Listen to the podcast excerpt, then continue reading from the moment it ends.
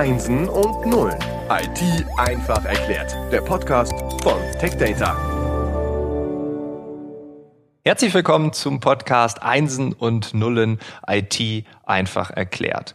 Wir starten heute einen neuen Schwerpunkt mit dem Titel Datenbanken in der Cloud. Das klingt trocken, ist es aber nicht, das kann ich versprechen, weil wir haben einen sensationellen Gast dabei. Der Druck steigt, die Erwartung steigt. Oliver Reitemeyer, er ist Pre-Sales Consultant bei Quest Software. Und Oliver, ich hoffe, äh, der rote Teppich war jetzt nicht zu rot. Du hast trotzdem noch Lust und erklärst uns einmal kurz, was macht eigentlich ein Pre-Sales Consultant? Ja, also erstmal danke. Der Teppich, äh, der äh, ist ausgerollt. Ich fühle mich jetzt tatsächlich ein bisschen unter Druck. Aber tatsächlich, tatsächlich geht das äh, ja das Thema äh, heute Datenbank in die Cloud und vor allem, wie komme ich dahin? Ähm, ich versuche das so ja, lustig und fröhlich wie möglich zu ähm, zu zu zeigen, aufzuzeigen. Ähm, ja, ich bin Pre-Sales Consultant und etwa seit 14 Jahren bei der Firma Quest Software. Ähm, mein Thema ist dabei, dass ich den Kunden zeige, mit welchen Softwareprodukten sie von uns äh, ihre Ziele erreichen können. Und äh, dazu gehört zum Hauptschwerpunktthema ja Datenbanken und Datenreplikation. Und darüber reden wir heute auch, oder? Ganz genau. Wieso, das wäre die erste Frage, existieren denn überhaupt Datenreplikation? Also wozu brauchen wir das? Im Prinzip befasst sich die Datenreplikation ja mit Synchronisierung von bestehenden Daten oder Änderungsdaten in den Datenbanken. Und äh, die Ursache dafür war, dass sich die Anforderungen an die Unternehmen durch ihre Dezentralisierung oder Globalisierung verändert haben. Äh, letztendlich kennt das jeder. Am Anfang hat man einen Standort und in diesem Standort betreibt man eine Datenbank, aber mittlerweile wächst das Unternehmen und man hat Standorte in allen äh, möglichen Ländern. Und schon kommt das Thema, wie kann ich Daten effizient von einem Standort zum anderen bringen oder vielleicht auch nur in Teilen äh, als Nutzdaten zu anderen Datenbanken bewegen.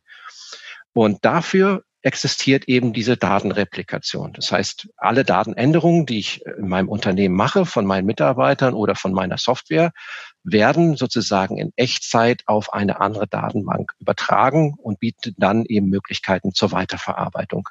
Mhm. Also das heißt, ähm, Daten, die ich jetzt meinetwegen in Hamburg verändere, die werden automatisch in Echtzeit auch in einer Datenbank in München beispielsweise innerhalb von Sekunden, also Millisekunden, verändert, äh, also ja. synchronisiert.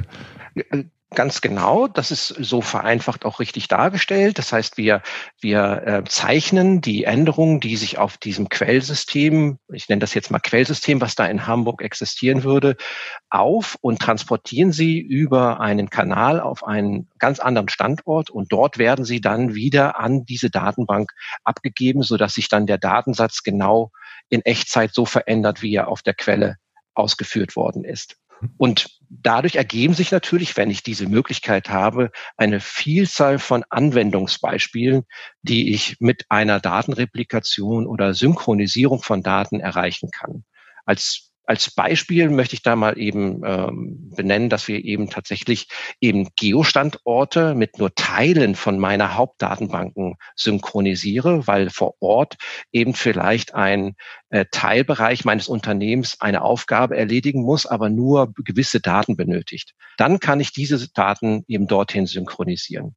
Ein ein weiterer Anwendungsbeispiel kann eben aber auch sein, dass ich eben aus Sicherheitsgründen eine Kopie meiner Daten irgendwo auf einem anderen Standort äh, aufbauen muss.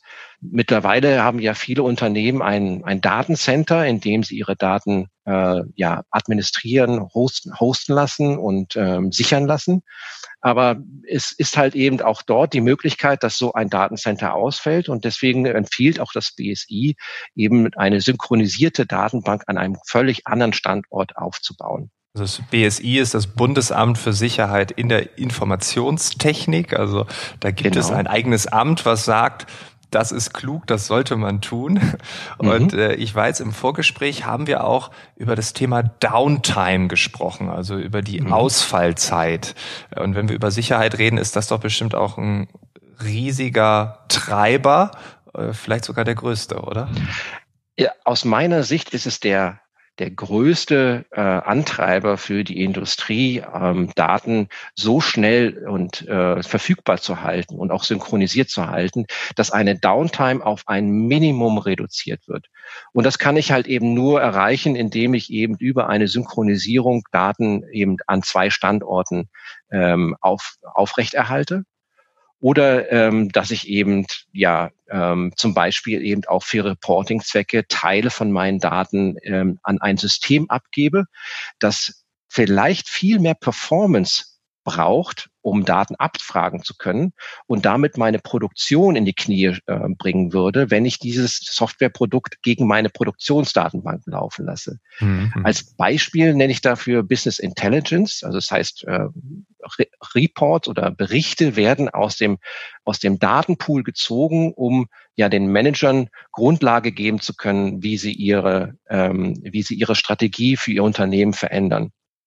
Solche Berichte werden laufend gezogen, wöchentlich, täglich, und die erfordern von der Datenbank eine hohe Leistung oder die fragen eine hohe Leistung ab. Und um dieses zu schmälern und eine Downtime ähm, unmöglich zu machen, lagert man diese Daten an ein Extrasystem aus, synchronisiert sie also dorthin, um dann dort mit einem äh, Softwareprodukt auf diese Daten zugreifen zu können. Und deswegen existiert zum Beispiel auch Datenreplikation. Was wäre denn bei so einer Downtime, du hast gerade gesagt, die soll möglichst gering gehalten werden. Gibt es da so ein Beispiel oder, oder so ein Case, wo man sagen kann, da gab es eine Ausfallzeit oder wenn diese Ausfallzeit fünf Minuten ist oder zwei Stunden, was mhm. passiert dann? Was kostet das dann? Ja, also ich glaube, jeder kann sich so ein bisschen ausrichten, wenn, wenn zum Beispiel ein großes Handelsunternehmen im Internet für ähm, einige Minuten keine Waren verkaufen kann. Welche welche Kosten dabei entstehen. Oder mhm. wenn ein Logistikunternehmen Flugzeuge betreibt, die von einem Standort zum anderen fliegen, aber darauf basieren, dass ihre Gewichtung vorher von einem Software-Datenbestand äh, ja abgefragt wird und berechnet wird. Und wenn das für wenige Minuten oder eine Stunde nicht zur Verfügung steht, dann müssen diese Unternehmen sozusagen ihr gesamtes Business für diese Stunde aufgeben und haben natürlich massive Kosten die äh, ja nicht zu unterschätzen sind und tatsächlich eben auch äh, ein maßgeblicher Punkt ist, für diese Ausfallsicherheit durch Datenreplikation ähm, zu sorgen. Du hast eben schon von Business Intelligence gesprochen. Manager entscheiden Dinge. Ähm, es gibt ganz andere Anforderungen an die Daten. Können wir da noch ein bisschen tiefer reingehen? Also, dass wir das wirklich ganz bildhaft haben, warum ist diese Datenreplikation da so sinnvoll? Ja, also letztendlich, wenn ich dann meine, meine Produktionsdatenbank, die ja über Jahre aufgebaut worden ist, wo also ähm, Datenstrukturen eingebaut worden sind, die aus der Produktionssicht eine, eine, eine Sinnhaftigkeit haben, aber für eine Berichterstattung vielleicht viel zu umfangreich ist, äh, dann entsteht genau das Problem, dass wenn diese Software, die ja diesen Bericht ziehen soll, um nur eine, einen Auszug aus den Daten heraus äh, zu äh, erstellen, damit eben andere Softwareprodukte oder Menschen dahinter Entscheidungen treffen können, dann würde das dazu führen, dass dieser massive und riesige Datenbestand durchforstet wird und dabei natürlich eben auch ja, Rechenzeit und, äh, und ähm, ähm, ähm, ähm Speicher ähm, in Anspruch nimmt, die dann nicht zur Verfügung steht und damit eben auch ein Produktionsprobleme äh, darstellt. Und deswegen baut man eben extra Systeme auf, die eben nur diesen Auszug an Daten ähm, behält und der wird dann für die Berichterstattung genutzt. Und damit man diesen Auszug bekommt, synchronisiert man eben nur Teile aus den Daten in diese Berichtsdatenbanken. Kann man bei diesen ganzen Datenreplikationen auch nachvollziehen, wenn Dinge in der Geschichte, also es kann ja zehn Minuten später sein, aber auch eine Woche später, Dinge verändert wurden? Oder ist es wirklich so eine Echtzeitveränderung und dann ist die Historie in dem Moment egal. Wie, wie, sieht das aus? Also tatsächlich ist das auch eine dieser Anforderungen der Unternehmen, äh, gerade für ja sensible Daten oder sicherheitsrelevante Daten, äh, dass man historisch nachvollziehen muss, oder will, wer zu welchem Zeitpunkt einen Datensatz verändert hat. Das betrifft zum Beispiel, ob es ein User war oder ob es vielleicht ein Softwareprogramm äh, war, das diese Daten verändert hat. Und das nachvollziehbar zu machen, gibt dem Unternehmen die Sicherheit, bei einem Problem historisch zurückfahren zu können und zu sagen können, an diesem Tag hat jemand die Daten verändert und das war derjenige XY und der hat die Daten in, in diese Richtung verändert. Also als Beispiel wäre jetzt, also es gibt diese sogenannten Error Fares. Das sind Flugreisen, wo jemand anscheinend den Preis falsch eingetippt hat. Äh, da gibt es dann irgendwie fünf Tage in einem Vier-Sterne-Hotel für 15 Euro. Und eigentlich sollte dieses Angebot für 150 verkauft werden. Aber fünf Tage, fünf Sterne oder vier Sterne, völlig egal, all inclusive für 15 Euro waren es definitiv nicht. Jetzt ist das aber auf irgendeiner Website gelandet. Es ist doch wichtig, dass man sowas nachvollziehen kann, oder? Das ist also ein sehr klassisches Beispiel genau für eine solche Situation. Denn äh, man kann zu diesem Zeitpunkt zwar feststellen, dass ein Fehler passiert ist und der auch in den Datenbanken oder in der Datenstruktur wiederfindbar ist.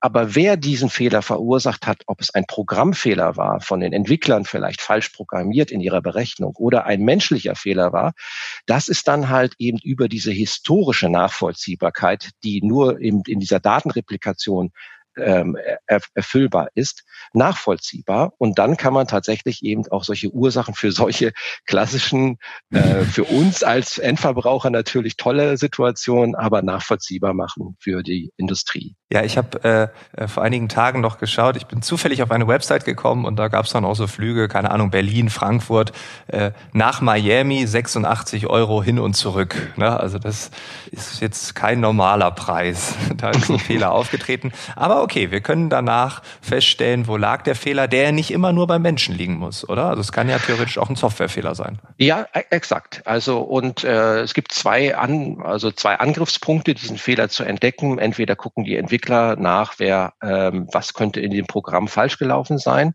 oder man guckt eben auf der Datenbank nach, wer hat diesen Datensatz verändert. Und das kann man dann halt eben über diese historische Replikation oder Synchronisierung erreichen.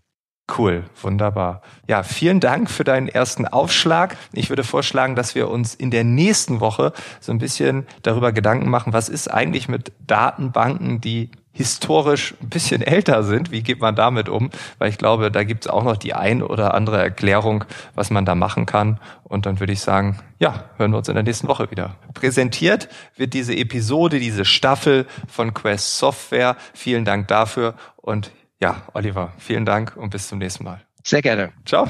Tschüss.